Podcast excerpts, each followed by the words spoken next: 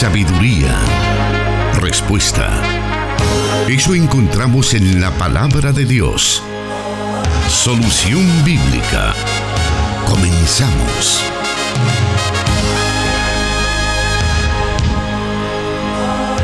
Una vez más estamos listos para poder presentarles Solución Bíblica, su programa preferido ya por varias oportunidades. Hemos estado transmitiendo este programa con la respuesta a cada una de esas preguntas e inquietudes que surgen en medio del pueblo de Dios con respecto a la Biblia u otras áreas de la vida cotidiana. Y ya se encuentra con nosotros el pastor Jonathan Medrano, quien es el encargado de dar respuesta, según la Biblia, a todas esas preguntas. Bienvenido.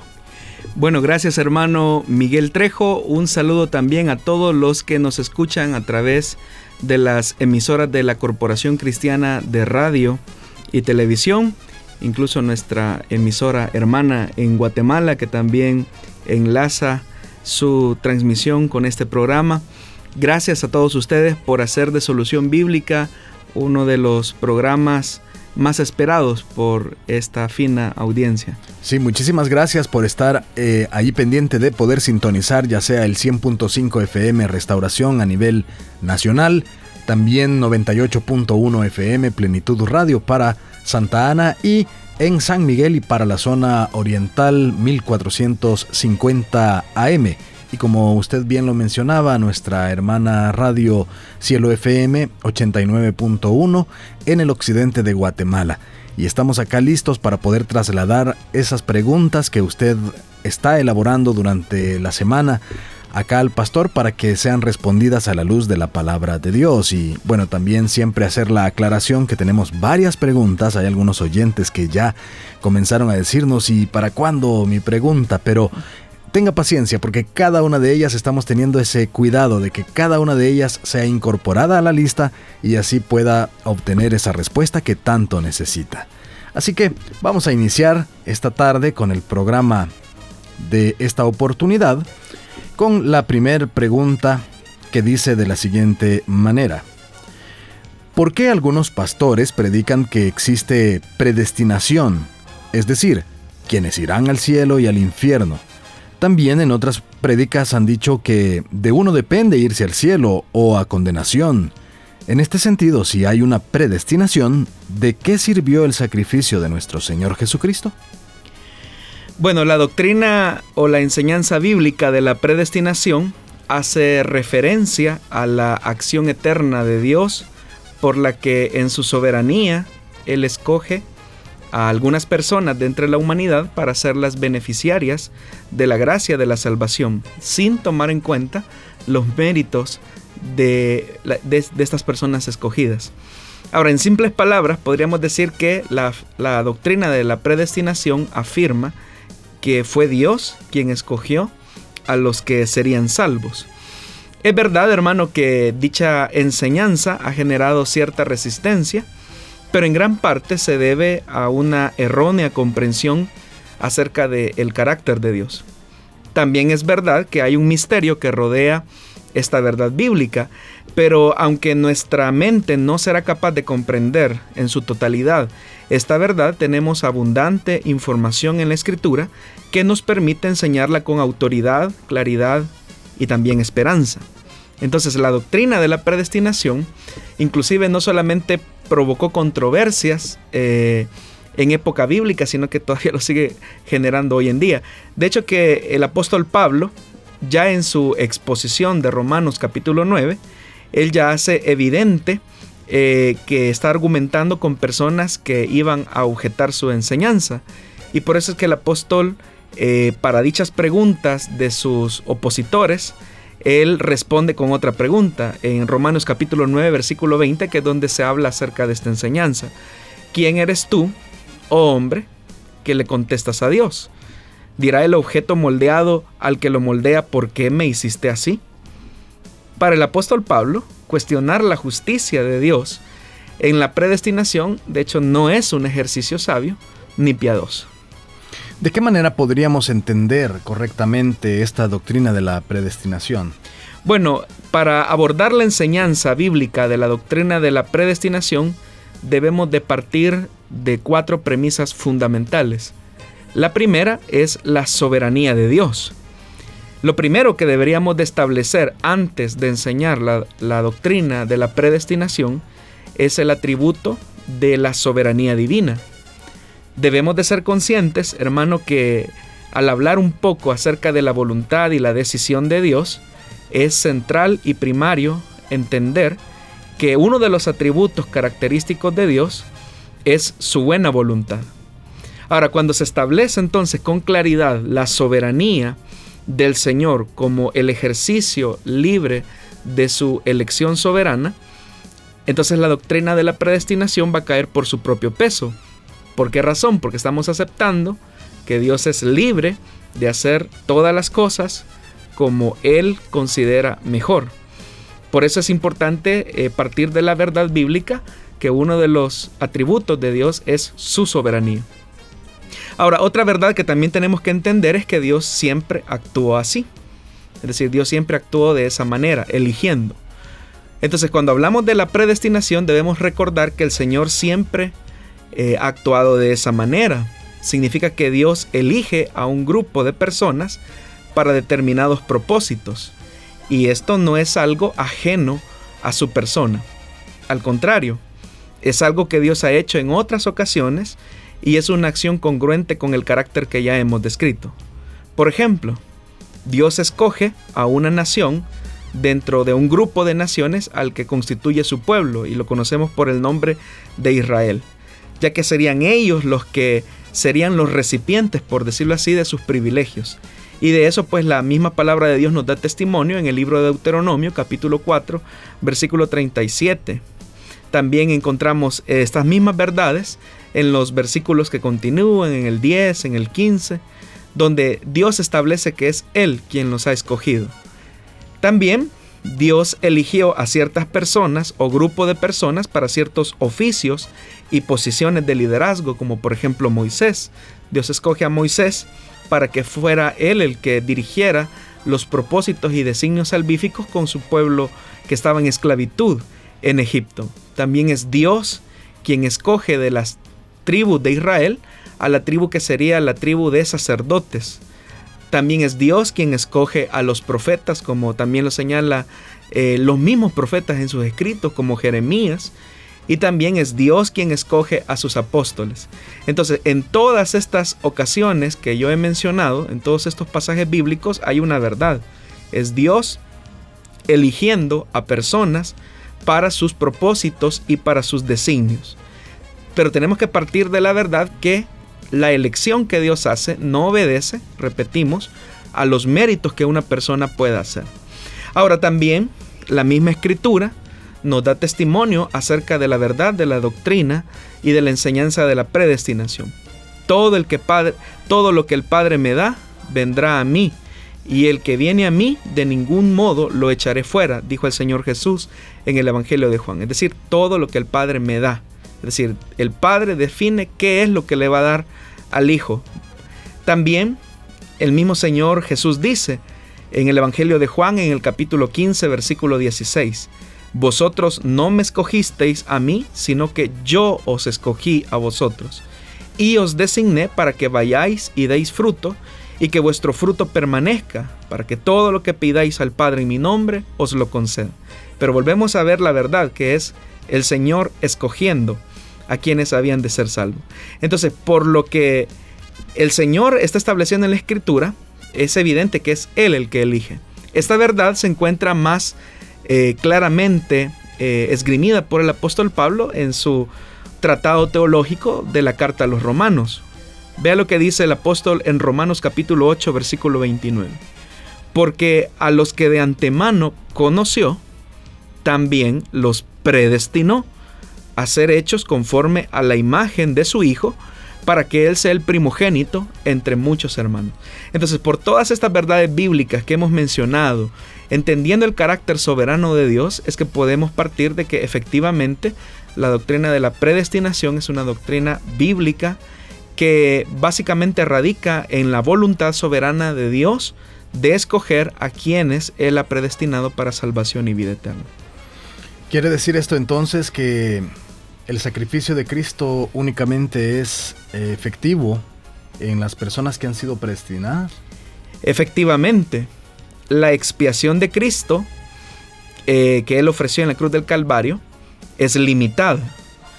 Eh, cuando hablamos de, que fue limitada, no nos estamos refiriendo a su eficacia, sino que es limitada en cuanto a su extensión. Es decir, que Jesús vino a morir por aquellos que Él de antemano predestinó, o que el Padre más bien predestinó. significa entonces que esta verdad redentora de su sacrificio se hace efectiva solamente en aquellos a quienes el Señor de antemano conoció y que como dice el apóstol Pablo también predestinó. Hay algunos que se denominan hipercalvinistas y estos sostienen que siendo que Dios ya predestinó a quienes serían salvos, no tiene sentido la tarea de evangelización, pues de todas formas los elegidos terminarán por conocer a Jesús. ¿Qué se puede decir sobre esta teoría que ellos manejan? Bueno, lo que podemos afirmar es que solo Dios conoce el número de sus escogidos. Nosotros no lo sabemos. Nosotros como iglesia no sabemos cuántos ni quiénes son los escogidos o los elegidos. Entonces, por cuanto no sabemos el número de los escogidos, el llamado a evangelizar se vuelve una tarea más imperiosa todavía. Si lo podríamos graficar de algún modo, es como que alguien llegue a un cementerio donde hay muertos y ahí se ponga a predicar. Entonces, aquellos que han sido escogidos por el Señor, por la fuerza de la palabra, el poder del Espíritu Santo, harán que dentro de ese cementerio, aquellos que han sido escogidos para salvación, resucitarán a la vida que Cristo otorgó al morir en la cruz del Calvario, ocupando quizás esta metáfora. Entonces, es nuestro deber como iglesia evangelizar porque somos nosotros los responsables de ser portadores del mensaje de las buenas nuevas de salvación. Yo no sé quién es salvo, no sé cuánto es el número, es algo que solamente Dios sabe. Entonces, por cuanto no lo sé y por cuanto no conozco quiénes son salvos, es mi deber, es nuestra tarea como iglesia llevar el mensaje de salvación a toda la cantidad de personas posibles en el mundo. Muy bien, vamos a hacer nuestra primera pausa y le invitamos para que siga con nosotros en el programa Solución Bíblica de esta tarde.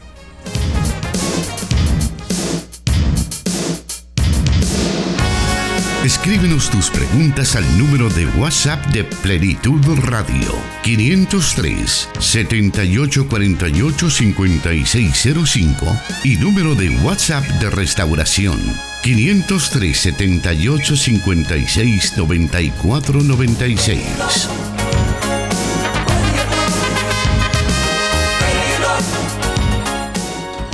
Seguimos con el programa Solución Bíblica y saludando también a quienes están pendientes de nosotros por Facebook Live.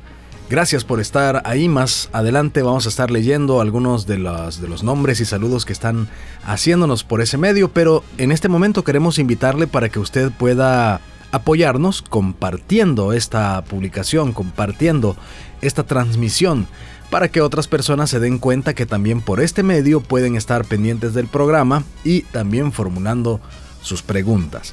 Así que gracias por estar pendiente del Facebook Live de Solución Bíblica. Vamos con la segunda pregunta de esta tarde y dice de la siguiente manera. ¿Por qué el territorio de Israel es tan pequeño de extensión? ¿Será por el pecado que David cometió al quitarle la esposa a Urias el Eteo? Pues en el capítulo 8 de Samuel se encuentra escrito cuando David extiende sus dominios antes de cometer tan abominable pecado al adulterar con la esposa de Urias Eteo, dice la pregunta. Bueno, lo que sabemos acerca del territorio de Israel es que es un país pequeño y que a lo largo de la historia ha variado en tamaño en distintos periodos. En su totalidad era más o menos un territorio de 321 kilómetros de largo y entre 80 a 160 kilómetros de ancho. Eso significaría un área más o menos de 3.108 kilómetros cuadrados, es decir, la mitad de nuestro territorio eh, nacional, ¿verdad?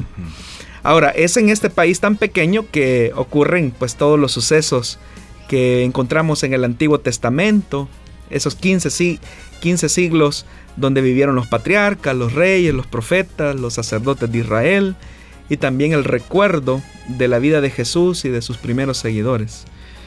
Eh, eh, cobra un, significado realmente el territorio porque la tierra en sí misma en la mentalidad hebrea expresa eh, la promesa que Dios dio a Abraham.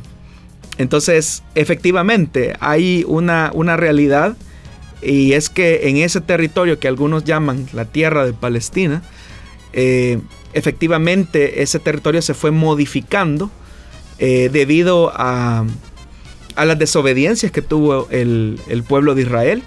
Para ser más preciso, eh, realmente son los descendientes de David quienes comienzan a perder territorio y el primero que, que va a comenzar a, perder territorio es el descendiente de Salomón Roboam, que dice la escritura que pierde eh, casi eh, un 70% del territorio que tenía eh, anexado o conglomerado la corona davídica. Pero posteriormente los reinos del norte y del sur que van a ir caminando juntos paralelamente, en la medida de la obediencia o la desobediencia que vayan teniendo, ellos van a ir perdiendo o ganando territorio. Por eso es que decimos que el territorio no es tan uniforme en este en esta franca, franja que algunos han llamado eh, territorio también de, Palestina. ¿Y por qué se da esa, ese, llamar a esa región, incluido Israel, la tierra de Palestina? Bueno, el topónimo latino Palestina eh, está construido, hermano, a partir del hebreo Peleshet, eh, país donde habitan los Pelistim, o conocidos popularmente por nosotros los filisteos. Después de la segunda revuelta judía en el año 135 de nuestra era, la provincia romana de Siria, eh, Palestina, abarca aproximadamente lo que actualmente es Cisjordania. Entonces la terminología latina eh, precedente de Judea ya no está en curso y prueba de ello es que el historiador griego Herodoto en el siglo V utiliza igualmente ese término Palestina para referirse al, al territorio que corresponde a la antigua Filistea. Entonces, por lo tanto, el término Palestina, en su moderna acepción, ha surgido del uso romano, después de la segunda revuelta judía que ocurrió en el año 135. Para el año de 1919, los británicos designaron con el término Palestina el territorio cisjordano, cuyo mandato ostentaron hasta el año de 1948, que es cuando surge el moderno Estado de Israel. Y hay que tomar en cuenta que un buen número de publicaciones científicas utiliza el término Palestina para designar al conjunto de esas tierras bíblicas. Esta costumbre, de hecho, permanece en muchos libros en la actualidad, libros bíblicos de, de geografía. Ahora, recientemente, eh, y digo recientemente hace algunas décadas, eh, la ONU ha invitado a usar el término Israel para designar los territorios situados en el interior de las fronteras eh, que se han establecido recientemente. Y el término Palestina se ha utilizado desde esa época para denominar a la pequeña franja de Cisjordania, que sigue siendo administrada hasta la fecha eh, por los jordanos, así como la franja de Gaza, que sigue administrada o seguía administrada eh, por un pequeño naciente grupo que actualmente pues conocemos propiamente hoy como palestinos. Pero ese es para que tengamos como una idea de cómo ese término fue evolucionando en el tiempo. Obviamente ese territorio que se conoce hoy eh, como Estado de Israel eh, es un nuevo territorio con nuevas eh, fronteras propiamente establecidas que ha expandido más su, terreno de gobierno y que pues obviamente no es igual al, a, los a los límites que en la, en la Biblia encontramos. Obviamente sí se ocupa el espacio bíblico, pero ahora hay más eh, territorio en lo que ahora se conoce como el Estado de Israel. Durante mucho tiempo y en la actualidad hemos escuchado acerca del conflicto que se vive en Medio Oriente, precisamente entre Israel y sus vecinos. Y algunas personas enseñan que ese conflicto tiene un trasfondo bíblico. Algunos piensan que es ese conflicto, conflicto que desde que nació Ismael y luego Isaac, ¿verdad? Eh, fue donde hubo ese, ese problema y que de ahí viene el trasfondo eh, de, estos, de esta situación que se vive en esa región. Yo creo, hermano, que es innegable, ¿verdad? Eh, que ha existido diferencias bélicas entre estos pueblos desde época bíblica. Sin embargo, el actual conflicto que se vive en Medio Oriente obedece acontecimientos históricos que hunden sus raíces en hechos más recientes entre el siglo XIX, siglo XX y siglo XXI. Para que entendamos un poco esto, eh, comprender en líneas gruesas el conflicto, es importante tomar en cuenta que por 500 años, eh, este territorio, que estuvo bajo el dominio de Roma y del imperio bizantino que le siguió, eh, sufrió diferentes transformaciones en el tiempo. Por ejemplo, en el año 600 después de Cristo, los árabes que recientemente se habían convertido al Islam conquistaron ese territorio, incluido Jerusalén. Ese dominio duró más o menos unos 400 años hasta que los turcos la tomaron y cuando ellos se hacen del poder, conquistan ese territorio, eh, en Occidente, eh, gracias a las iniciativas de los papados, es que se comienza a enarbolar una serie de conquistas militares a las que se conocen comúnmente como las cruzadas, que no eran otra cosa más que invasiones militares con la idea de recuperar Tierra Santa, porque la idea era cómo va a ser posible que Tierra Santa esté siendo ocupada por, eh, por musulmanes. Ahora, en el año de 1517, eh, los turcos otomanos la tomaron de los mamelucos de Egipto, quienes la habían tomado anteriormente de los cristianos. Porque a lo largo de la historia, en las diferentes cruzadas que hubieron, que creo que son como seis o siete, eh, a veces en dos ocasiones la ganó el cristianismo occidental, pero las otras cinco eh, siempre los, eh, los el, mundo árabe puso mucha resistencia y defendía su territorio. Ahora, esta larga larga serie de acontecimientos que he descrito hizo que ese territorio se volviera en un territorio bélico, o sea, muy disputado. Con el tiempo, esos terrenos baldíos eh, fueron generando, digamos, formas de pantanos, de tal forma que básicamente las tierras se volvieron inhabitables. Ahora, al pasar el tiempo, y estoy llegando, hablando ya de eh, finales del siglo XIX más o menos, eh, tanto árabes como judíos, árabes y judíos muy pobres, eh, vivieron en ese territorio, no hubo ningún conflicto, pero es hasta el año de 1882 cuando llega el primer grupo de judíos de Europa eh, que llegó para establecerse en ese territorio eh, conocido como Palestina. De hecho que algunos ubican ese primer, esa primera migración como el primer eh, movimiento sionista de colonización que condujo a lo que en años anteriores eh, sería el, estado actual de Israel. Y la Primera Guerra Mundial, hay que tomar en cuenta que también jugó un papel importante porque eh, en el año de 1918 las tropas inglesas lo que hicieron fue echar a los turcos y ocupar esa tierra nuevamente. Y es un año antes, en el año de 1917, cuando el gran estadista científico inglés James Weisman persuadió al gobierno inglés a que se promulgara un decreto favoreciendo el establecimiento de un hogar nacional judío en la tierra de Palestina. A eso se le llamó la Declaración de Balfour, donde eh, hay como una especie de permiso de ocupar las tierras, pero no, o sea, no olvidemos que esa tierra ya estaba también siendo habitada por árabes. Entonces lo que se hizo eh, en esa época fue básicamente a través de un alegato permitir que también los judíos viviesen ahí.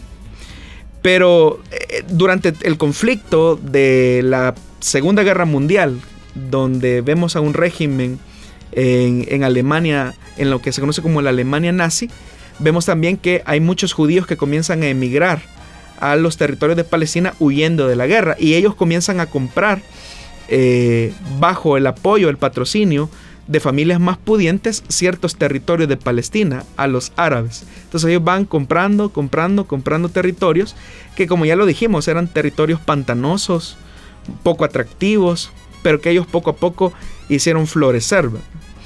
Ahora, ese sentimiento eh, del judío por regresar a su tierra, sumado al antagonismo, eh, sentimiento nacionalista de los árabes, eso produce una resistencia porque son personas que están llegando eh, y están ocupando sus tierras poco a poco, poco a poco, a través de, compras eh, de las mismas, pero a precios que, son, que eran bastante bajos.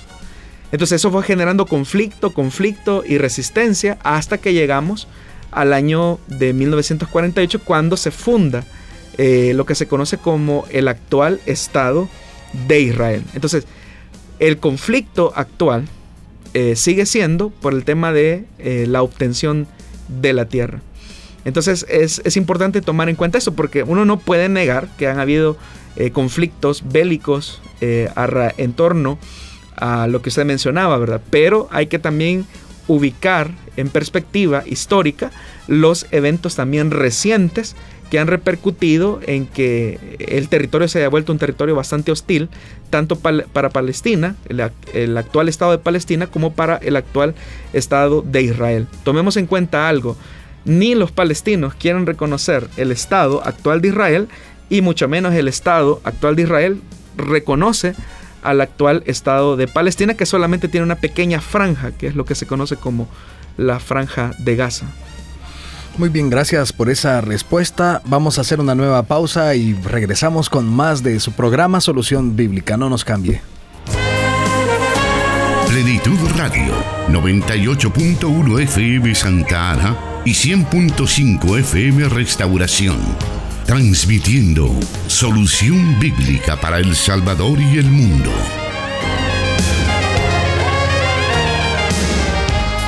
También queremos recordarle que estamos en las plataformas de SoundCloud y también Spotify. Allí estamos cada día después de que se presenta el programa, colgando, por así decirlo, el programa, para que usted pueda tenerlo a su disposición en cualquier momento que lo necesite, para poder reescuchar alguna eh, pregunta de algún oyente y su respectiva respuesta.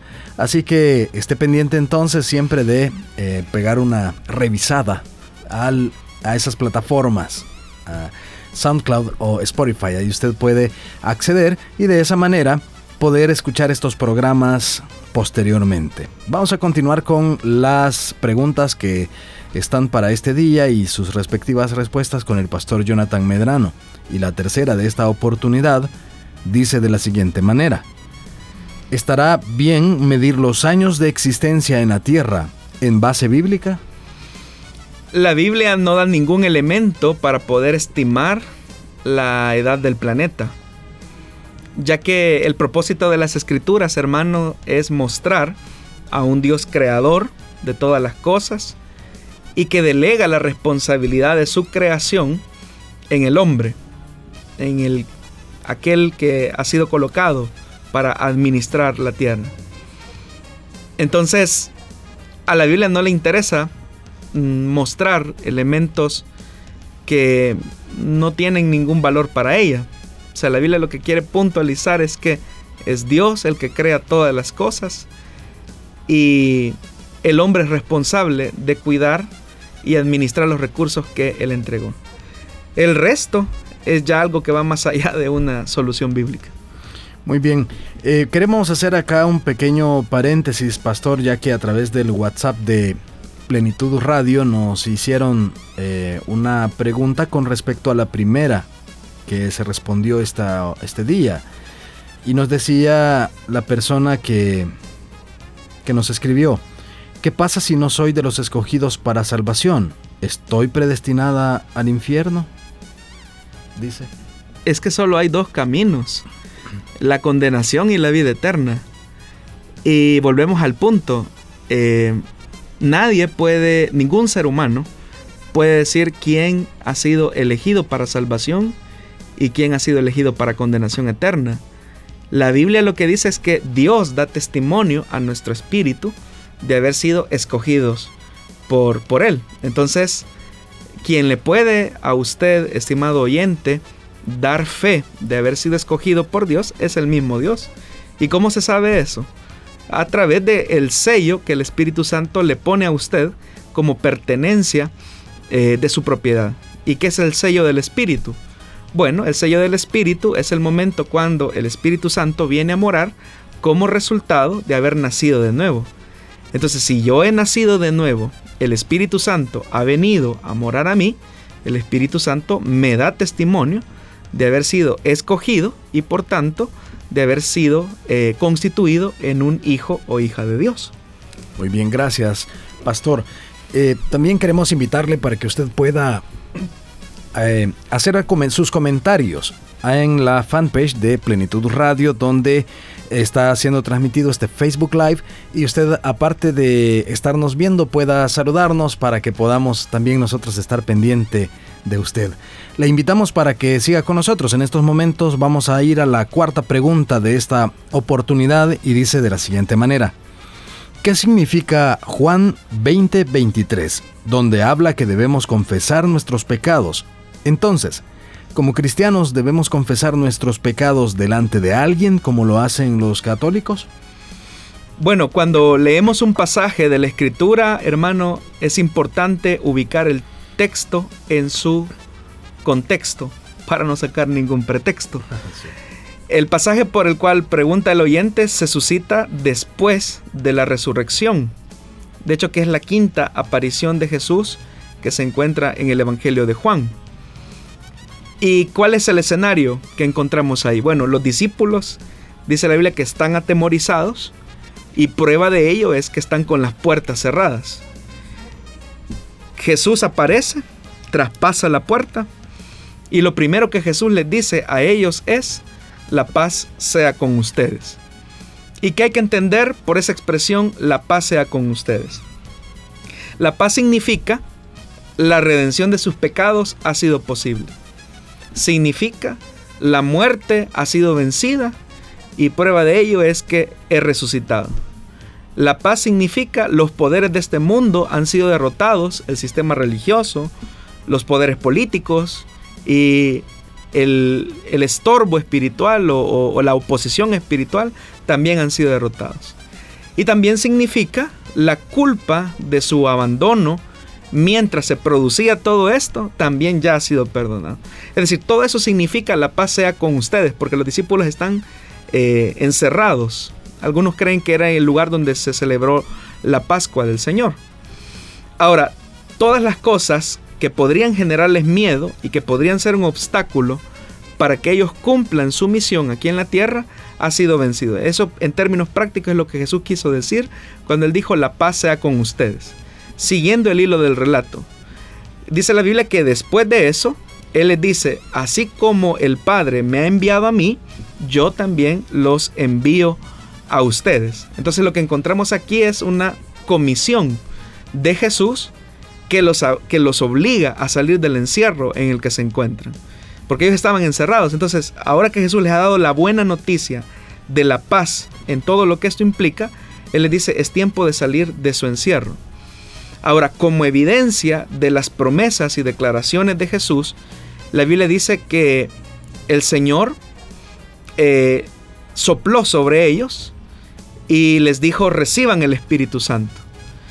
Entonces, vea, vea cómo el, texto se va eh, mencionando. Jesús les dice que la paz sea con ustedes, los comisiona a ir a predicar, que tienen que salir de su encierro, y les da el Espíritu Santo.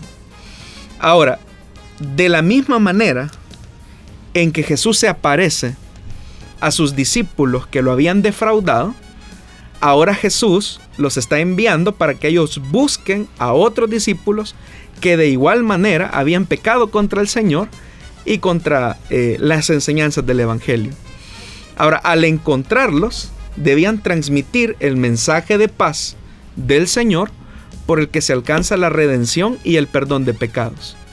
Si los discípulos no lo hacen, las personas seguirán estando en su condición de pecado y por lo tanto sus pecados no serán perdonados, que es lo que quiere dar a entender el pasaje. Entonces recordemos que el deseo de Dios siempre fue levantar una nación de sacerdotes. Y una de las funciones del sacerdote era mediar entre los hombres y Dios. No para que el sacerdote perdonara pecados, pues ni en la ley de Moisés se establece que los sacerdotes podían perdonar pecados. Los sacerdotes ofrecían sacrificios y era Dios quien decidía perdonar o no los pecados del pueblo. Entonces, ¿qué ocurre?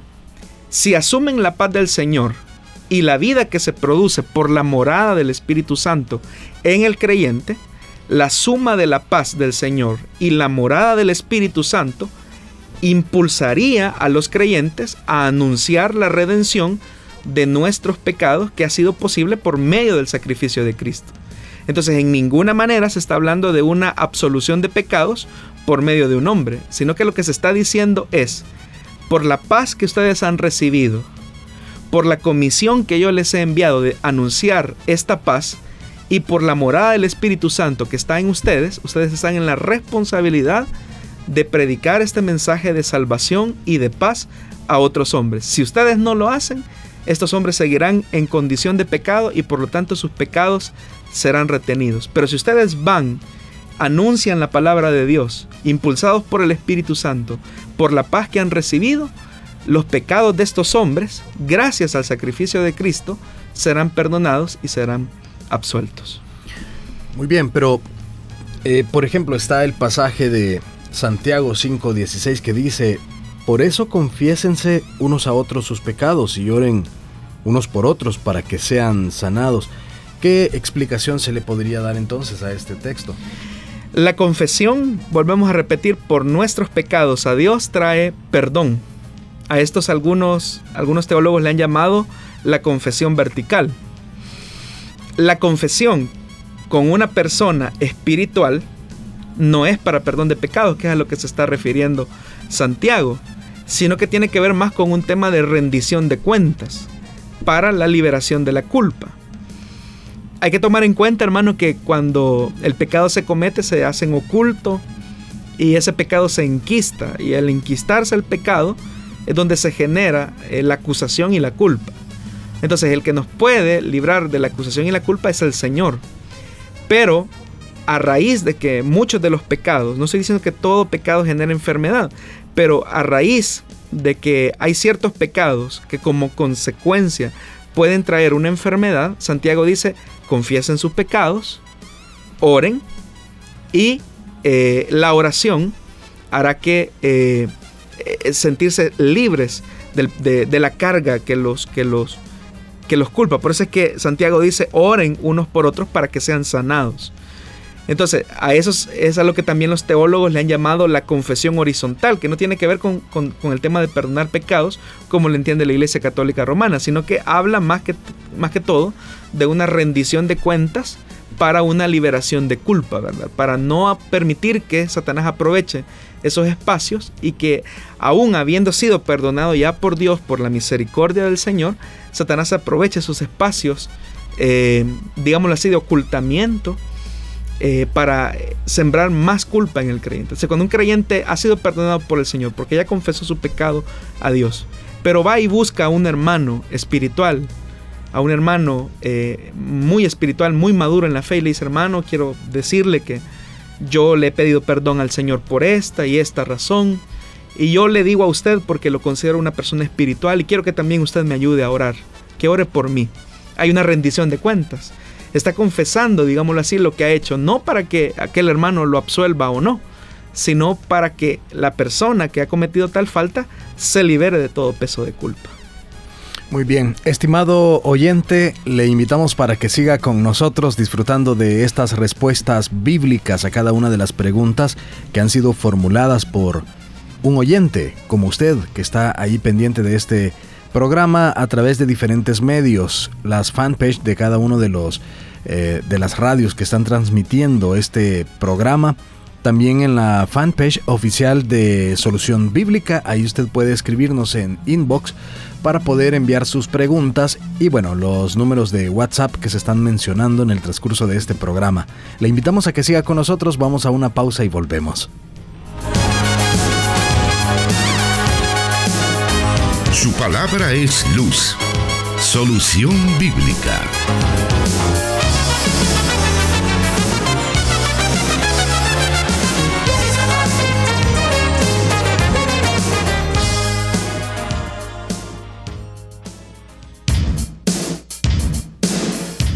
Seguimos disfrutando de Solución Bíblica esta tarde, saludándole a usted siempre, pues si se encuentra en un momento difícil en medio de las trabazones, como las conocemos acá en El Salvador, pues a tener muchísima paciencia y decimos que mejor que aprovechar ese tiempo de espera escuchando este programa. Le invitamos entonces para que siga con nosotros. Vamos a la siguiente pregunta de esta oportunidad y dice así. Mi hermana es casada por lo civil, porque el esposo es católico. La acompaña a los cultos, pero mi pregunta es, ¿eso está bien? ¿Las escrituras hablan algo de esto? Bueno, legal y bíblicamente hablando, ellos están casados. Que le acompañe a la iglesia a congregarse, eso es una gran ventaja y debe procurar hacerse acompañar de él todas las veces que pueda. Ahora, con relación a la hermana que es creyente, es decir, la esposa, la Biblia le enseña en Primera de Corintios capítulo 7, versículo 13 y 16, dice de la siguiente manera, si una mujer tiene un esposo que no es creyente y él consiente en vivir con ella, que no se divorcie de él. Es la primera eh, em, sugerencia que Pablo está haciendo, no se divorcie de su esposo inconverso. Porque el mismo apóstol Pablo pregunta, ¿cómo sabes tú, mujer, si acaso salvarás a tu esposo? Es decir, el apóstol está enfatizando la verdad que se debe de mantener la unión del matrimonio. Y hay que tomar en cuenta algo, hermano, y es que no hay atracción más poderosa para el esposo no creyente que el testimonio y la oración de su esposa creyente. Y de eso nos habla eh, el escritor en Primera de Pedro, capítulo 3, versículo del 1 al 2, cuando dice, Asimismo, esposas, sométanse a sus esposos, de modo que si alguno de ellos no cree en la palabra, puedan ser ganados más por el comportamiento de ustedes que por sus palabras, al observar su conducta íntegra y respetuosa. Es decir, que eh, el escritor está enfatizando el poder del testimonio de una mujer piadosa que vive con integridad su fe.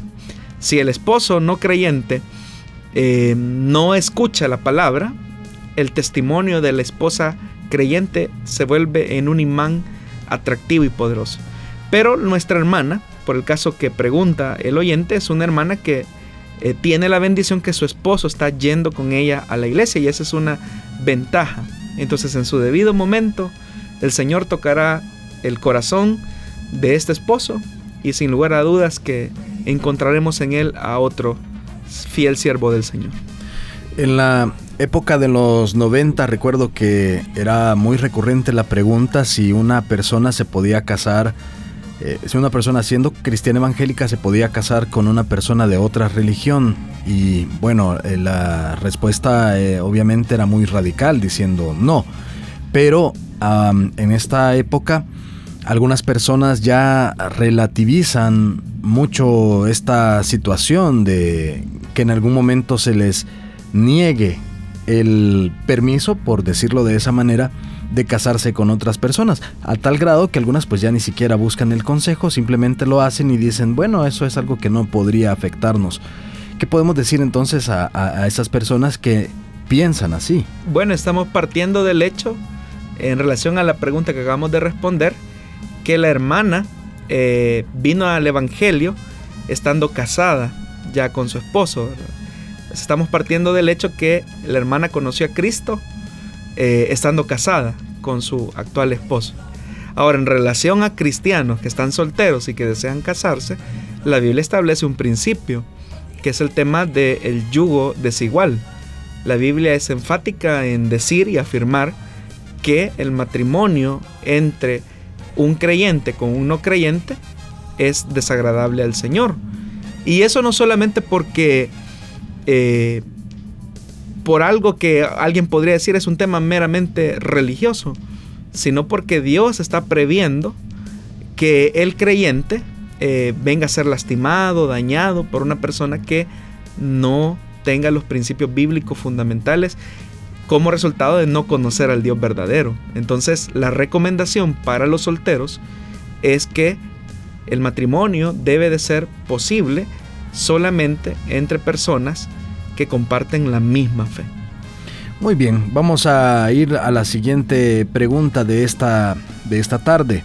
Y dice así, ¿puede un hombre pastorear aunque no esté casado ante la presencia de Dios? Bueno, estamos hablando básicamente de, la condición, digamos, civil de una persona que está soltero. Es decir, si esa persona es un soltero que está predicando la palabra de Dios, pues no hay ninguna objeción en contra de eso. De hecho que el apóstol Pablo eh, fue soltero y este hombre es el que más escribió acerca del matrimonio. Y la razón de eso es porque no es la experiencia humana la que debe de determinar la enseñanza en relación a, temas matrimoniales, sino la sabiduría de Dios, quien fue el artífice y diseñador eh, del matrimonio. Así que si estamos hablando de una persona soltera, eh, su condición de soltería no le impide ejercer el ministerio. Ahora, como la pregunta dice, aunque no esté casado ante la presencia de Dios, algunos podrían llamarle así a la presentación matrimonial. Tal vez el pastor solamente está casado por lo civil y piensan que por no estar, eh, haber hecho una presentación religiosa. Es que lo que ocurre es que el matrimonio reconocido por Dios es el que las leyes y el Estado salvadoreño, en nuestro caso, ¿verdad? reconocen como tal. Los ministros de ningún culto religioso, al menos aquí en El Salvador, eh, no pueden oficiar matrimonios civiles, solamente lo pueden hacer las autoridades que la constitución eh, previamente establece. Entonces, es un pastor que ha sido casado por un abogado notario, él está legalmente casado.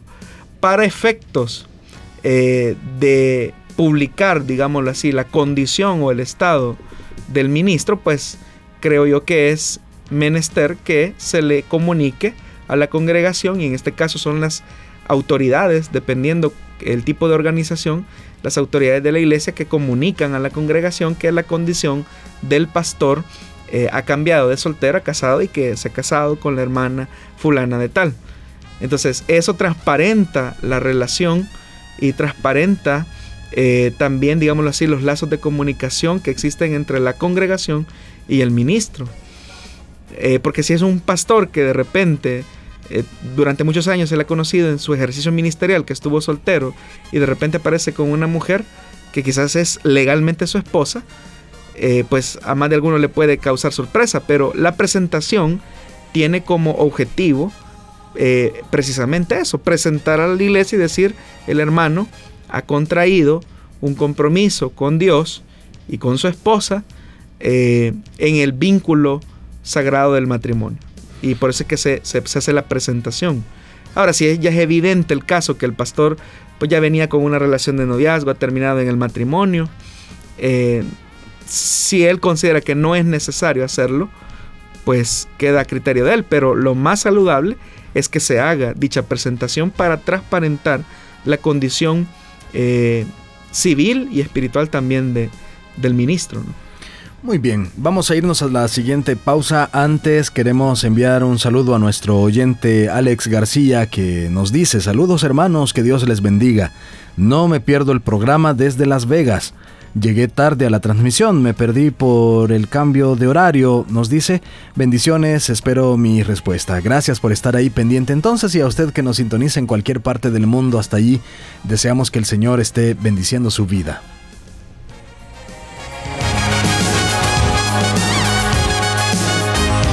Respuesta a sus preguntas aquí, en Solución Bíblica.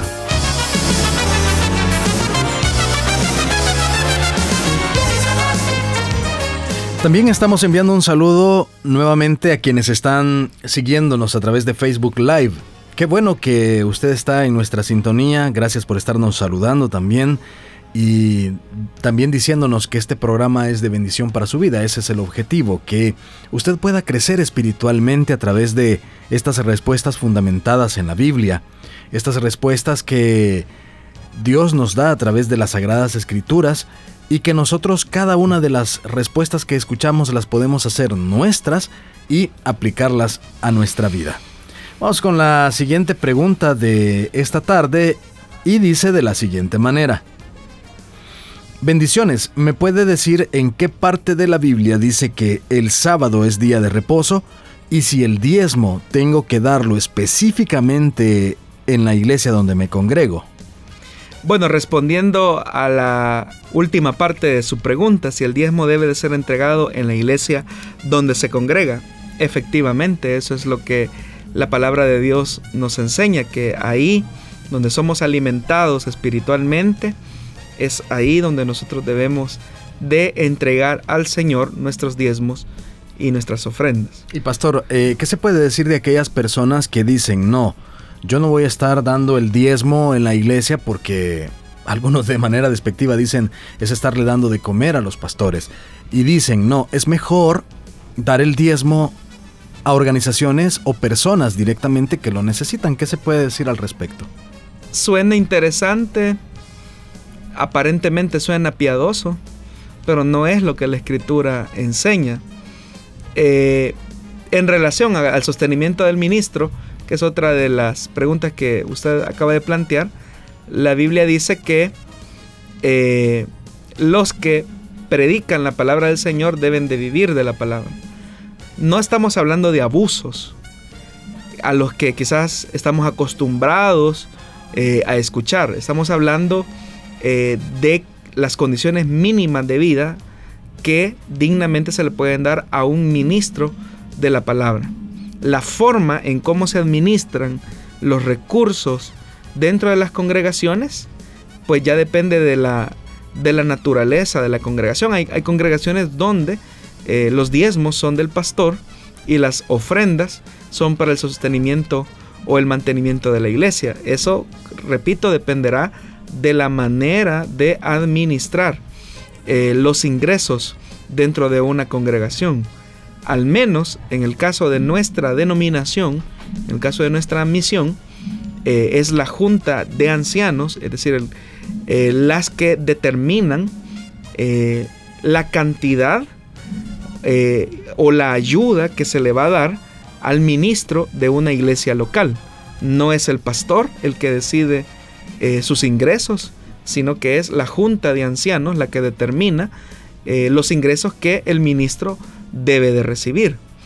Ahora, efectivamente, ahí donde somos alimentados espiritualmente, donde nosotros nos sentimos eh, reconfortados, es ahí donde debemos de entregar nuestros diezmos y nuestras ofrendas. Aclaro que el diezmo no lo entregamos a la iglesia, ni mucho menos al pastor el diezmo lo entregamos en reconocimiento al sacerdocio de Jesucristo. Es decir, que cuando alguien entrega su diezmo a una iglesia local determinada, realmente no lo está entregando a la iglesia local, lo está haciendo en reconocimiento al, sacerdocio eh, mediador de Jesucristo. Eso lo encontramos pues más claramente en la carta a los hebreos. Eh, bueno, con respecto siempre a eso, también me imagino que en algunas iglesias, y usted nos puede decir si es el caso de Iglesia Elim, que también se designa una parte para ministerios o para ayudar a algunas personas que pues entiendo que no se publican o no se, como decimos en El Salvador, no se anda con el pito y el tambor, decimos, es un dicho por ahí del Salvador. Sí, bueno, qué bien que lo explica por los que nos escuchan afuera de la frontera. Efectivamente, hermano, al menos en el caso pues de nuestra misión, eh, hablo en términos generales, eh, la iglesia tiene diferentes alianzas, proyectos sociales que son en beneficio de la comunidad y de las personas más necesitadas. Por ejemplo, en el caso de nuestra iglesia local, acá en Santa Ana, nosotros tenemos un convenio eh, de cooperación y de sociedad con Compasión Internacional, donde estamos atendiendo a más de 400 niños en condición de riesgo, donde como iglesia y como sociedad estamos eh, bendiciendo con eh, alimentación, cuidado eh, en, en, áreas de salud, cuidado psicológico y también en el área espiritual. Pero se imagina, hermano, lo que es atender a 400 niños en estas áreas, en el área de salud, en el área cognitiva, en el área espiritual. Es una gran inversión. Aparte de otras ayudas que también la iglesia destina para eh, la ayuda de personas de la tercera edad. Por lo menos acá en nuestra congregación local, eh, nosotros eh, destinamos una ayuda específica a personas de la tercera edad que están en condición de desamparo. Obviamente que nosotros no, como usted lo dice, no, andamos con bombo y platillo, ¿verdad? Diciéndolo, sino que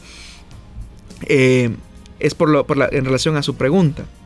Lo que ocurre, hermano, es que estamos más acostumbrados a resaltar los aspectos negativos de algunas iglesias, que no dudo que los hay, donde hay abusos, pero no son todas. No son todas, no somos todas. Eh, no, no, no genera noticia que una iglesia, por ejemplo, administre correctamente sus fondos. En el caso de nuestra misión, no solamente tenemos auditorías internas de los recursos que manejamos, sino que también auditorías externas. Y en todas, para la honra y la gloria de nuestro Dios, en todas nuestros ingresos están transparentados en lo que se dice que se hará. Y ese es el caso pues de nuestra misión. Aparte, me imagino pues que el tema de pagar los servicios, como todos, cualquier empresa, cualquier salvadoreño, pagar servicios de energía eléctrica, agua, eh, impuestos y todas esas cosas que no las regalan por ser iglesia. Así es, y entre más grande es una organización, así también son sus, sus gastos de operación. Muy bien, eh, con respecto a la primera pregunta, a la primera parte de la pregunta que nos hacía el oyente acerca de que ¿En qué parte de la Biblia dice que el sábado es el día del reposo? Bueno, en Éxodo capítulo 20, versículo del 8 al 11 dice, Acuérdate del sábado para consagrarlo.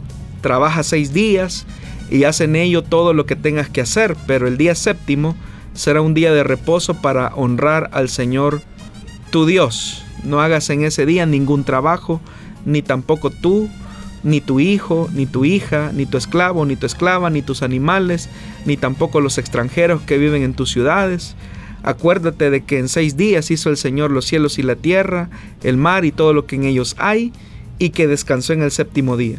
Por eso el Señor bendijo y consagró el día de reposo, que es el sábado.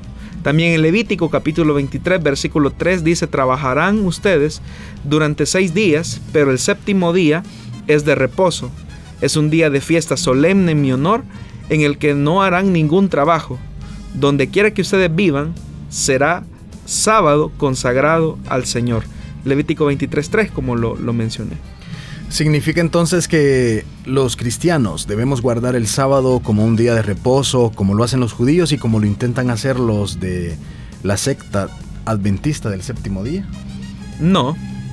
El sábado era solo una sombra o un tipo del verdadero descanso ofrecido en Jesucristo y de eso nos da testimonio la carta a los hebreos en el capítulo 4 versículo del 9 al 10 donde dice, por consiguiente, queda todavía un reposo especial para el pueblo de Dios, porque el que entra en el reposo de Dios descansa también de sus obras, así como Dios descansó de las suyas, de las suyas. Esforcémonos pues por entrar en ese reposo para que nadie caiga al seguir aquel ejemplo de desobediencia. Entonces, ¿qué, ¿cuál es el significado del Shabbat o del sábado?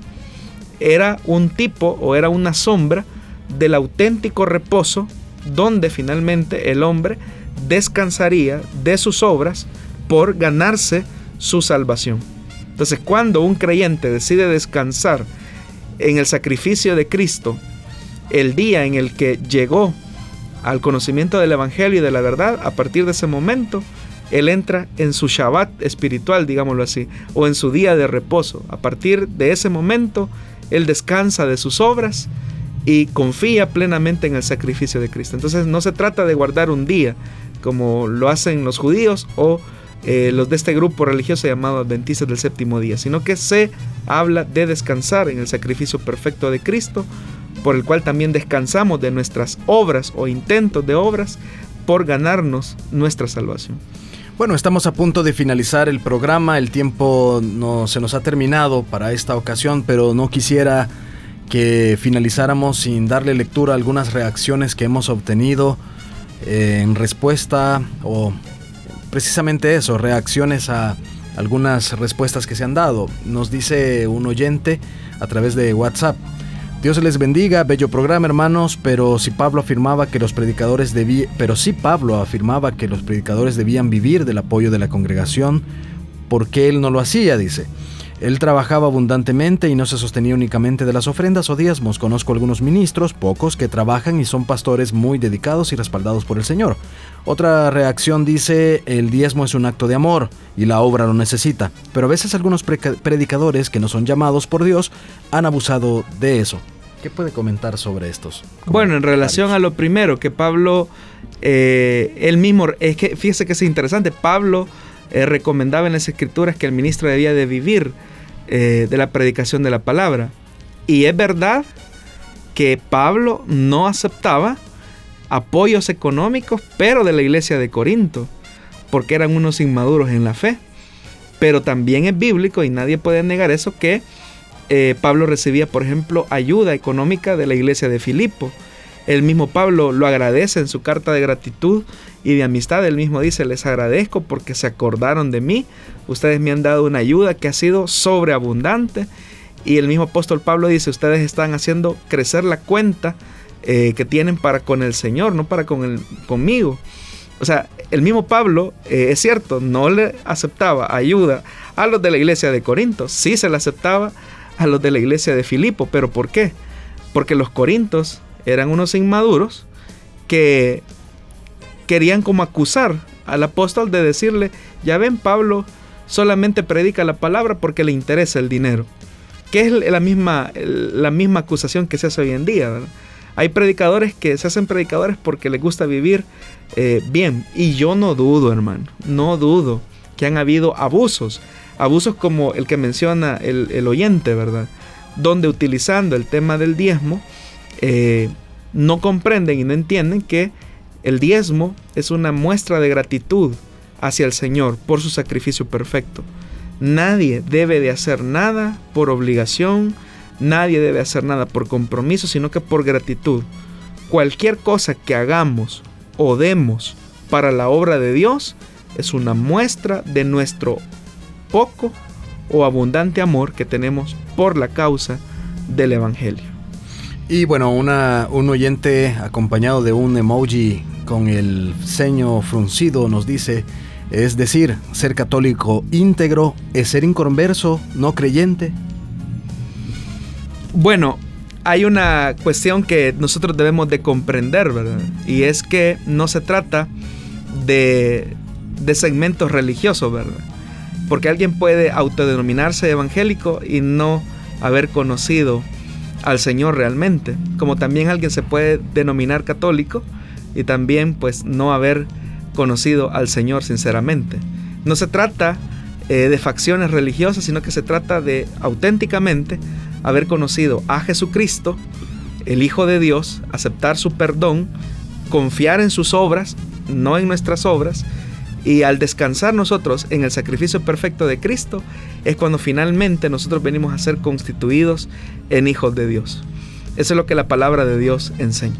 Bueno, muchísimas gracias por habernos escuchado, gracias a todas las emisoras que han estado pendientes de este programa, si Dios así lo permite, nos escucharemos la próxima semana, gracias como siempre, pastor. Bueno, gracias hermano Miguel, un saludo a la audiencia, gracias por estar pendiente de nuestra transmisión a través de las diferentes plataformas digitales que están a su disposición todas las semanas. Como bien lo mencionaba el hermano Miguel al inicio de nuestro programa, todas las preguntas que están siendo formuladas irán siendo respondidas en el orden de llegada. Muchísimas Así paciencia. Sí, eso es. Bendiciones.